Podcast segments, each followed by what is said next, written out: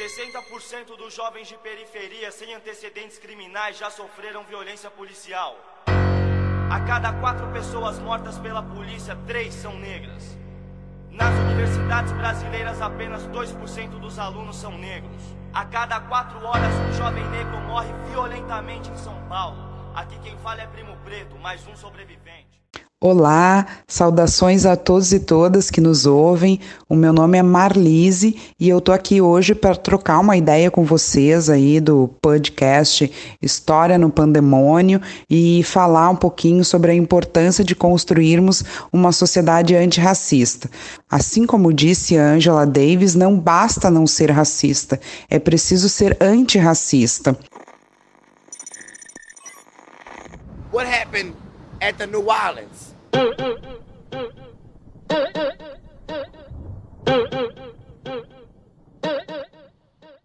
E aí a gente vai começar uma reflexão e pensar o que, que significa ser antirracista, né? Então, para a gente falar dessa luta, primeiro a gente precisa falar um pouco sobre racismo. Mas antes, eu quero fazer um parênteses, eu preciso fazer um parênteses para dizer que a minha fala, ela parte de um lugar que não é um lugar neutro, tá? Eu sou uma mulher negra, pobre, da classe trabalhadora e vinda da periferia. E eu digo isso porque eu quero reafirmar aqui que representatividade importa, importa muito, tá? Mas não sem uma política de identidade. E o que é a política de identidade? Eu me reconhecer como negra, saber e ter a consciência de que a gente sofre com a opressão racial e, sobretudo, combatê-la.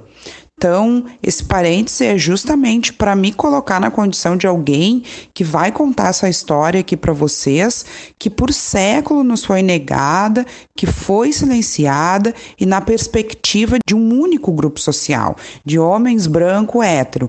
Então, eu quero dizer que a minha fala, ela tem lado, ela tem partido, tá? E aí, bom, enfim, começando que propriamente eu me propus a, a discutir aqui, a debater.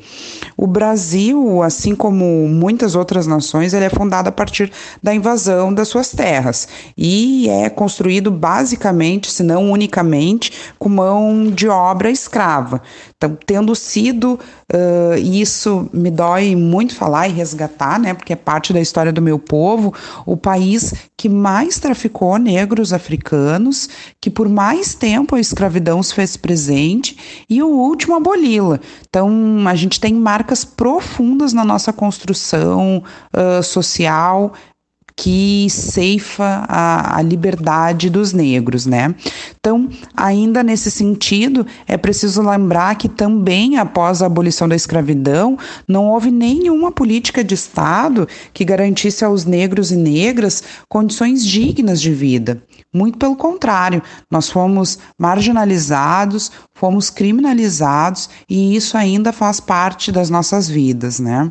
Então, eu quero fazer uma analogia da nossa sociedade como se fosse uma casa, tá? Para que a gente pense é, a estruturação dela. Então, vejam, o racismo, a sociedade racializada é parte da base, da estrutura da nossa casa. Então, é sobre essa estrutura que a gente ergueu ela. Então, tem a estrutura, a base, a parte de cima ali, o telhado, todo, toda essa casa é uma casa racista, racializada, de, é a estrutura da nossa sociedade. E é sobre, então, inevitavelmente, independente do que a gente colocar dentro da casa, ela continua sendo racista. E aí eu volto a resgatar aquela frase da Angela Davis: não basta não ser racista, é preciso ser antirracista, porque todas as coisas que acontecerem na casa, independente de mim, ela elas seguem nessa estrutura. Então é por isso que a gente chama ela. A estrutura racista de racismo estrutural. Então é preciso romper e quebrar com essa estrutura. Como é que a gente faz isso? Sendo antirracista, contestando, brigando, enfrentando qualquer atitude, qualquer ação racista. E aí eh, a gente pode pensar, né? Alguém pode se pegar pensando, é fácil? Não, não é fácil. Principalmente se tu é do grupo que usufrui dos privilégios de ser branco. E não tem problema nenhum ser branco, eu tenho até amigos que são. brincadeira, brincadeira. Eu não uso o marcador branco como um adjetivo negativo. Eu apenas quero dizer que se tu é branco em um país que mata absurdamente a população negra, que entra na casa de jovens como do João Pedro e mata pelas costas um menino de 14 anos da periferia que estava em isolamento social por causa da pandemia. Se tu entra no mercado e não tem receio de mexer na tua bolsa pensando que podem achar que tu pegou alguma coisa, se tu não é seguido no mercado pelo segurança, sim, tu é um privilegiado. E é difícil mesmo, mas a prática, a atenção, a escuta te faz aprender a identificar essas situações. Então, é bem complicado, não só para a população branca, privilegiada, inclusive para nós, negros e negras, uh, termos a consciência dessa, de, uh, desse papel que a gente tem na sociedade. Muitos de nós negam essa negritude como uma forma de tentar se proteger né, das consequências que, que, que levam uh, racistas ou não racistas uh, dentro dessa sociedade estrutural perseguir os nossos corpos.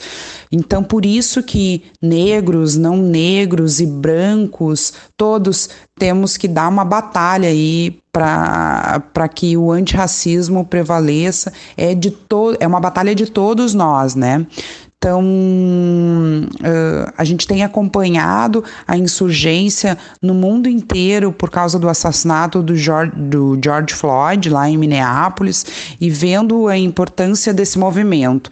Agora, e aí eu vou entrar numa discussão que é bastante fundamental para nós negros, quando a gente vê tudo isso acontecendo, essa movimentação toda, que não dá para mudar o filtro no Facebook, descoladão, colocar story no Insta dizendo que vidas negras importam, levantar hashtag antifascista, antirracista e não ter como prática as ações antirracistas, não levar a sério. O que a gente precisa hoje, e pensando em termos de Brasil, é falar da morte de João Pedro, da menina Ágata, que recentemente também morreu no Rio de Janeiro, da Marielle. A gente precisa se posicionar, a gente precisa estar tá firme nessa, nessa batalha, nessa luta. Ouvir, os que os ouvir o que os negros e negras têm para nos dizer e fazer com que uh, essa, essa luta reverbere entre todos e todas. Então, uh, hoje aqui, por exemplo, esse episódio do podcast, uh, trazendo à tona esse, essa discussão, esse tabu, está dando uma aula. Então, eu acho fundamental que a gente dê visibilidade para essa pauta. E, para começar, isso já é um grande avanço, e então eu entendo que hum, a gente pode, de fato, construir uma sociedade mais justa, igualitária, onde realmente nós sejamos iguais, não só nos direitos, mas iguais nas oportunidades. E aí eu pensei assim no, no diálogo com o pessoal aí que ouve o podcast, pensando em todo mundo que acompanha e, e que também tem uma pegada cultural, né? E eu quero deixar umas indicações massa aí para vocês curtirem. Então, tem o livro O Pequeno Manual Antirracista da filósofa Djamila Ribeiro. Então tem 10 dicas lá para o pessoal acompanhar. É um livro super suave uh, de ser lido. O, o, suave não, né? Porque tratar de racismo nunca é suave, mas enfim, uma, uma leitura fluida bem, bem legal de fazer, importante.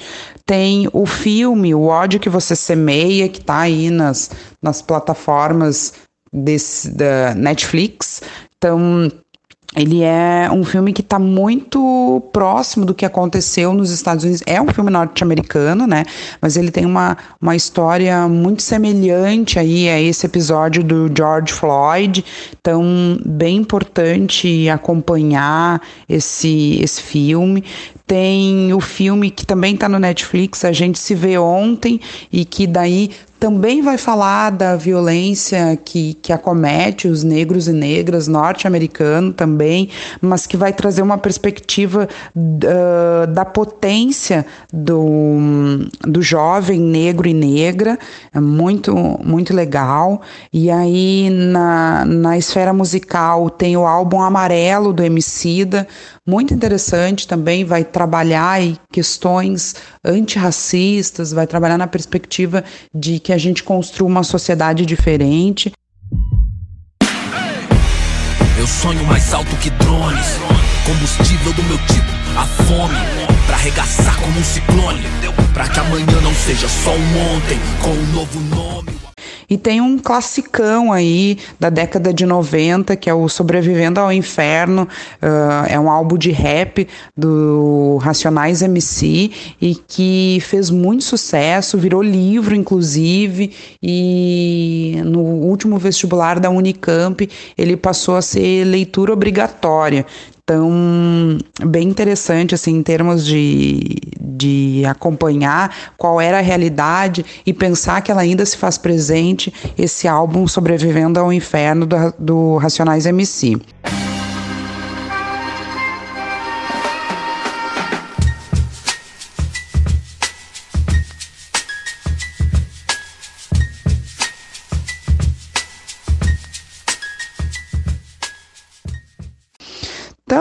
Acho que é isso, pessoal. intolerância a gente combate com estudo, com informação séria. Vamos seguir aí nessa batalha, sem notícia falsa e fora Bolsonaro. Tenho sangrado demais, tenho chorado pra cachorro. Ano passado eu morria, mas esse ano eu não morro. Olá, tudo bem? Bom, gente, aqui é a Sheila, tenho 29 anos e a convite do Robson eu vim falar então sobre como é ser uma mulher negra né, na sociedade, contar um pouco da minha história e falar um pouco desse momento que nós estamos vivendo, né? Desse caos, dessa luta que está acontecendo antirracista, antifascista, e dizer um pouquinho assim o que eu acho, né, a minha opinião sobre isso. Então vamos lá. Gente, pra ser bem sincera, eu eu ainda estou me descobrindo enquanto mulher negra, né? Tá, mas peraí, deixa eu explicar.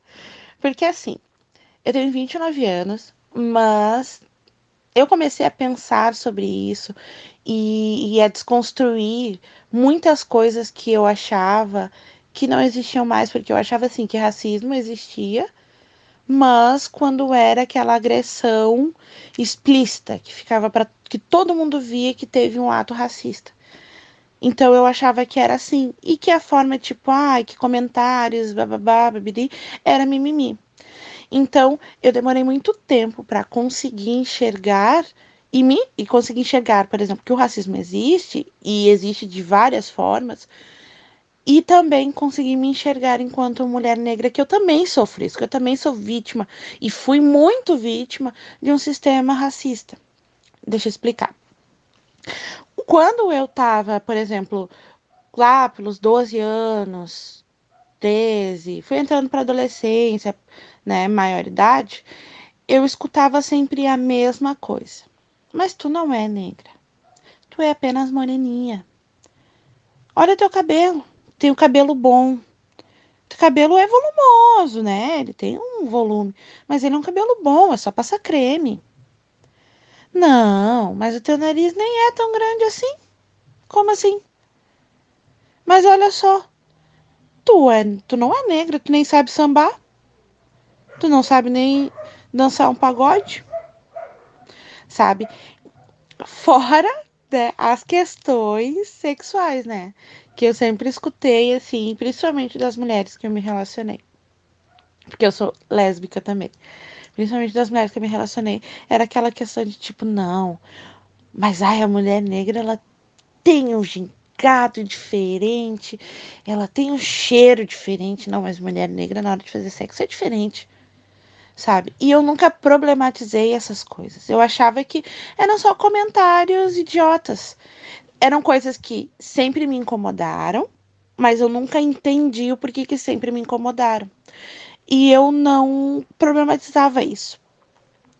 Quando eu entrei na faculdade, aos 22 anos, eu entrei no meu primeiro curso, aí que foi as coisas foram sendo desconstruídas e debatidas sobre isso. Eu nunca na escola, durante a educação básica, nunca teve um debate sobre racismo. Nunca teve um debate sobre LGBTfobia. Nunca teve um debate sobre machismo. Eu nunca eu nunca debati essas coisas a não ser quando a minha irmã me falava alguma coisa, quando ela aprendia e ela, tipo, reproduzia em casa. Não, isso não tá certo. E eu nunca, nunca tive esse tipo de debate. Em casa, eu só tinha aquela coisa, tipo, não é certo tu falar isso, não é certo tu falar aquilo, sabe? Mas na escola eu nunca tive esse tipo de debate. Então, a minha escolarização, eu tive ela como se as coisas fossem imunes, assim, como se eu tivesse dentro da escola e nós estivéssemos num domo onde somente a educação, somente o conteúdo básico, né, da educação, das matérias, fossem importantes e o assunto sobre o debate sobre machismo, sobre racismo, sobre homofobia, não tivesse espaço para entrar ali. Então, só fui debater isso quando eu entrei na faculdade e aí que os professores começaram a falar sobre o racismo estrutural, sobre o racismo velado e começaram a debater isso mais a fundo da raiz, né? E falar bastante da questão histórica e tudo. Então eu comecei a perceber que muitos dos comentários e das brincadeirinhas e das piadinhas que eu escutava quando eu era adolescente, quando eu era criança, não era brincadeira, era racismo. E que às vezes, eu não estou defendendo, mas e que às vezes quem praticou aquilo se deu conta, ou até às vezes nem se deu conta, porque é uma coisa tão estrutural que a gente vai falando e vai comentando, que as pessoas vão reproduzindo como se aquilo fosse verdade absoluta, fosse certo. Então eu comecei a desconstruir aquilo em mim, e não foi uma desconstrução Uh, não foi uma desconstrução 100%, 100% feliz, assim, né? Tipo, nossa, eu estou aprendendo, que bacana. Não, é, ah, eu estou aprendendo e, nossa, que triste que isso ainda continua acontecendo. E continua acontecendo de uma forma gritante, de uma forma, sabe, que tá, tipo, uh, espalhando, que tá pulverizando, que as pessoas estão cada vez mais agindo de forma racista. Então, isso para mim, assim, quando eu comecei a estudar e comecei a aprender, e comecei a aprender mais sobre o movimento negro, e comecei a realmente me enxergar como uma mulher negra, e realmente sentir na, sentir na pele o que são, o que é o racismo, assim, sentir e entender, né? Entender o que é o racismo e sentir aquilo, conseguir enxergar que eu também sou uma vítima disso, é uma coisa que machuca. Machuca mesmo, assim. Porque os nossos antepassados já passaram por muitos séculos de escravidão, foram libertos, bem entre aspas, né? Foram libertos, sofreram muito, muito, muito, muito, para que hoje a gente consiga enxergar que, de certa forma, nós ainda sofremos isso, nós sofremos, não é ainda, nós sofremos os resquícios da escravidão bem explícitos. Nós temos políticas de ações afirmativas, nós temos políticas públicas para mudar isso? Sim, temos. Mas elas ainda não são suficientes para fazer toda a reparação que o nosso povo sofreu e sofre ainda. Nós temos exemplos, né, o homem, o ano passado, o homem negro que morreu vítima de 80 tiros. Nós temos agora o caso do George Floyd, que é o que viralizou muito a questão da, da, da luta antirracista que está surgindo agora, né? Que milhares de pessoas estão postando que vidas negras importam. Então, vidas negras sempre importaram, né? Elas sempre importaram, sempre foram importantes. Não interessa em qual período histórico nós estamos vivendo, elas sempre foram importantes. Uma pena que muita gente só está percebendo isso agora. Uma pena que muita gente só se ligou que as vidas negras elas importam, porque um americano, né, um estadunidense, ele foi vítima de racismo explícito pela polícia novamente, né? E para que os nossos aqui, eu digo os nossos, o povo branco daqui do Brasil se ligasse que o racismo ainda existe. E existe com muita força e que nós, nosso povo negro brasileiro, está morrendo todos os dias. E quando um, um dos nossos morre aqui, a gente não tem a mesma empatia quando um gringo morre. As, as duas mortes são erradas por serem racistas, tá? Mas os nossos aqui morrem o tempo inteiro também. E é importante que nós nos liguemos sobre isso, né? E que tenha debate sobre isso. Que eu vejo bastante é que hoje o assunto com, sobre racismo ele é debatido muito, né, pelas pessoas pelas pessoas negras, mas as pessoas brancas acham que tipo, ah, eu não sou racista, então eu não tenho que debater. Não, você não é racista, mas você tem que ser antirracista.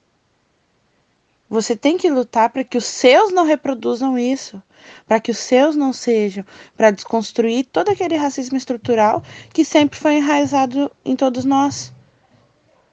É difícil, é doloroso, né? É doloroso isso, é, mas é importante a gente fazer isso e nós termos esse debate. Na faculdade, agora, né, no curso de pedagogia, a gente debate muito sobre isso e eu aprendo demais com as minhas colegas, né, com as minhas colegas negras.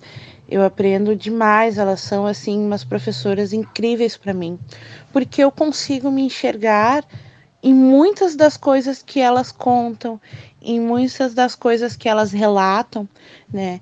Eu hoje sou responsável, sou irmã, né, do do meu irmão, ele tem 12 anos, ele é uma criança negra. Então, eu quero aprender cada vez mais, porque ele é uma criança de 12 anos, é uma criança, ele é gordinho e ele é negro, é uma criança que ele se acha feia, ele é uma criança que ele não aceita o cabelo dele, é uma criança que repete constantemente que queria ter crescido e ter nascido branco de cabelo liso, porque é assim que ele acha que é bonito, porque é assim que demonstra que é bonito. E o tempo inteiro eu tento mostrar para ele que ele é lindo da forma que ele é, que a pele dele é linda, que o cabelo dele é lindo, que os traços dele são lindos, porque ele é lindo. Mas durante muito tempo nós fomos ensinados que o nosso cabelo é feio, que o nosso cabelo é ruim, que a nossa cor de pele é errada, né? Fomos julgados e somos julgados constantemente pela cor da nossa pele, pelo nosso cabelo, pelo nosso nariz largo, pela nossa boca larga. E eu quero que ele se ame como ele é, porque ele é lindo assim. Ele é perfeito da forma que ele é. E que ele entenda assim que nascer preto é nascer com um alvo nas costas. O fato dele ser uma criança não isenta ele disso. E eu quero que ele entenda isso. Não que ele deixe de viver ou deixe de fazer as coisas, mas que ele saiba se defender, que ele saiba procurar os direitos dele, que ele saiba que a nossa polícia hoje, infelizmente, eu digo a nossa polícia de uma forma bem generalista, né? Porque não são todos os policiais, graças, mas a grande maioria é racista. Então eles atiram primeiro para depois perguntar o que estava acontecendo. E eu quero que ele aprenda isso. Então eu tento ao máximo me desconstruir e me enxergar mais ainda como uma mulher negra para conseguir fazer com que ele já cresça, né, cresça ainda mais, se desenvolva ainda mais, sabendo tudo aquilo que eu não soube e que não aceite tudo aquilo que eu aceitei por falta de conhecimento. Então, hoje, o momento que nós estamos vivendo, mesmo dentro de uma pandemia, né, onde as pessoas estão isoladas em casa, onde tecnicamente não eram para ter contatos um com o outro, o nosso povo ainda está morrendo. O nosso povo ainda está morrendo por ações racistas da polícia.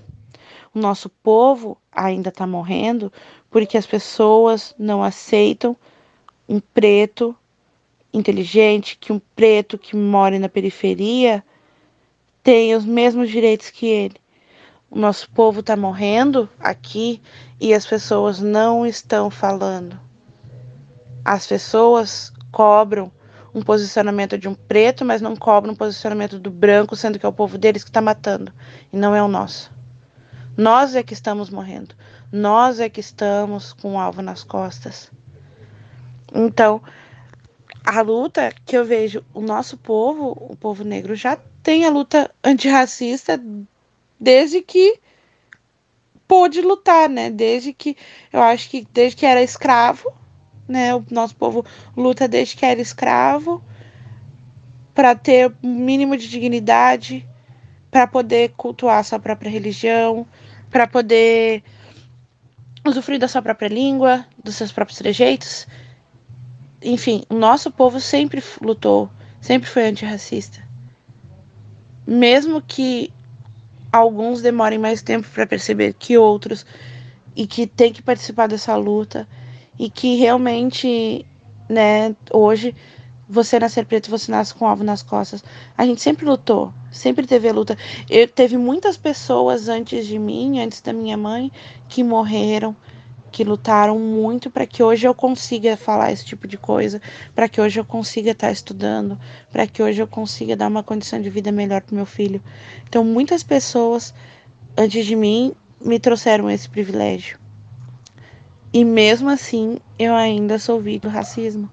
Meu irmão, meu filho ainda são vítimas do racismo, né? Mesmo com tantas mortes. Então, eu acho uh, a luta antirracista ela é extremamente importante.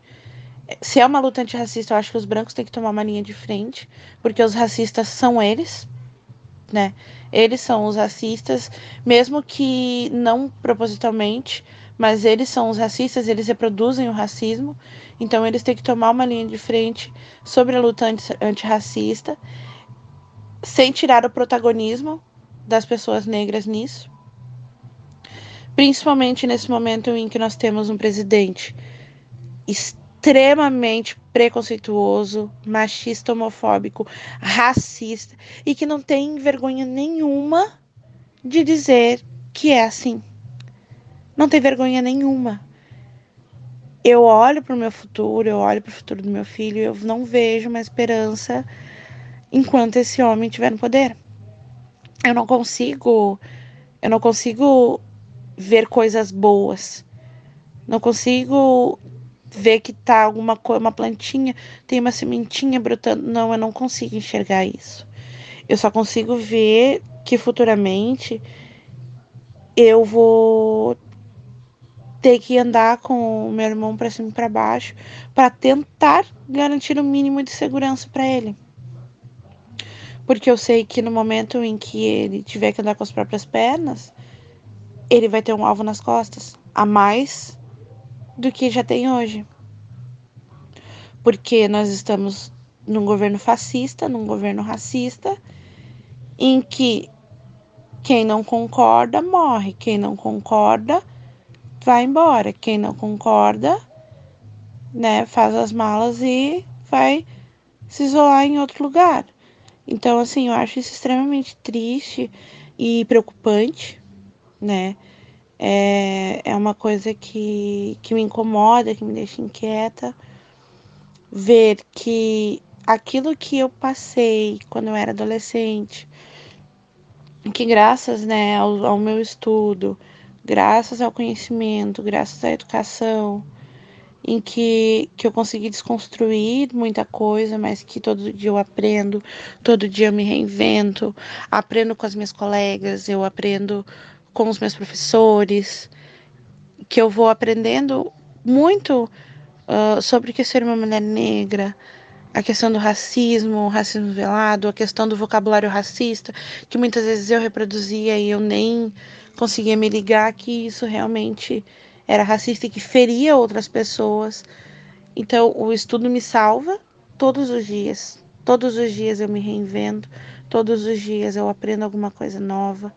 Todos os dias eu ensino alguma coisa nova pro meu guri, né? Todos os dias eu peço muito para que proteja, né, para que Deus, para que os orixás, enfim, né, para que protejam ele, proteja ele, para que sempre guardem ele que não deixem ele virar uma estatística. Eu peço mais por ele do que por mim, mas eu luto hoje, eu participo do, dos movimentos, eu aprendo, quero aprender sempre mais e mais e mais para poder garantir um futuro para ele, né? Para que ele não precise sentir todo o desconforto que eu senti quando tinha a idade dele. E que ele saiba se posicionar e se defender quando falarem alguma coisa para ele. Né? Coisa que eu não sabia, porque eu fui não fui privada, né, mas porque naquela época não se considerava importante, acredito eu, né, debater sobre isso. Mas hoje sim. Hoje, tudo que eu faço, tudo que eu que eu me manifesto politicamente, tudo que eu debato, né, todas as questões que eu levanto, seja em sala de aula, seja nas mídias, né, ou até mesmo em conversas informais, é para conseguir conscientizar as pessoas sobre uma dor que elas não enxergam e para conseguir garantir que o meu irmão não passe por isso, né? Para conseguir garantir que o meu irmão ele consiga se enxergar enquanto pessoa negra e que ele consiga se defender, que ele consiga se manifestar e que ele entenda o quanto é importante participar disso, né? quanto é importante debater e estudar sobre isso, aprender sobre isso. Então, acho que é isso, né, pessoal? Uh, eu espero não ter me perdido muito, eu fico um pouco nervosa, assim, para falar sobre. Uh, eu fico extremamente honrada pelo Robson ter pensado em mim, uh, extremamente agradecida, né, por isso. Eu ainda tenho muito, muito que aprender, muito que estudar ainda. Eu sempre escuto quando eu vejo outra pessoa falando, eu sempre escuto o que ela tem a dizer e, e reflito sobre, porque eu ainda tenho muito preconceito, muita coisa enraizada em mim que eu quero tirar e quero desconstruir isso, né? Porque é importante. Então, é mais ou menos isso que eu quis trazer para vocês. Eu espero que vocês gostem, né? Eu agradeço mais uma vez ao Robson, que é um colega e um amigo espetacular. Eu acho que o trabalho que ele vem fazendo desses podcasts é incrível, sabe? De uma informação incrível. E o fato de ele conseguir enxergar o lugar de fala, né? Isso é extremamente importante, assim. Só um adendo, né? Uh, o Robson é uma pessoa branca, assim como a minha esposa é também uma pessoa branca. Então, quando surge o assunto sobre racismo, ela nunca ela não debate assim, tipo, sobre o que, que é, como alguém se sente. Ela sempre diz como eu me sinto sobre isso, porque ela entende a questão da importância do lugar de fala. O debate sobre racismo, o palco sobre racismo, não é dela. Ela não sofre isso. Ela não sabe o que, que é, por exemplo, alguém já ter deixado de sentar do teu lado no ônibus. Ela não sabe o que, que é. Você tá numa festa, por exemplo, você tá numa festa e as pessoas sempre escolherem as mulheres brancas para dançar e você ficar ali parado, entendeu? Ela não sabe o que, que é. Eu falo isso das coisas mais. Uh, os exemplos mais fáceis de dar, assim, né? Ou ela não sabe que é entrar no supermercado, no shopping e ficar sendo seguida. Ela conseguiu perceber essas coisas depois que ela ficou comigo.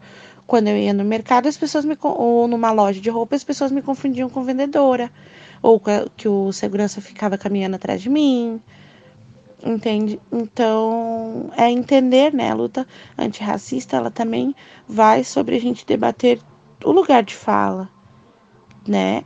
E não ficar batendo palma pelas pessoas fazerem o mínimo que é não ser racista, né? Porque a gente não tem que, às vezes, também ficar glorificando, né? Mas a pessoa ela entendendo o seu lugar de fala, como o Robson fez, já é algo incrível. Né? Então, uh, eu tenho que agradecer por esse convite né, do meu amigo e dizer que eu espero ter contribuído, ter ajudado de alguma forma a entender isso. Eu ainda estou me reinventando, estou aprendendo, então eu agradeço todo mundo que escutou até aqui e muito obrigada. Figurinha premiada, brilho no escuro, desde a quebrada avulso. De gorro alto do morro, os camarada, tudo. De peça no forro, os piores impulsos. Só eu e Deus sabe o que é não ter nada, ser expulso. Ponho linhas no mundo, mas já quis pôr no pulso. Sem o porro, nossa vida não vale de um cachorro triste. Hoje cedo não era um hit, era um pedido de socorro. Mano, rancor é igual tumor.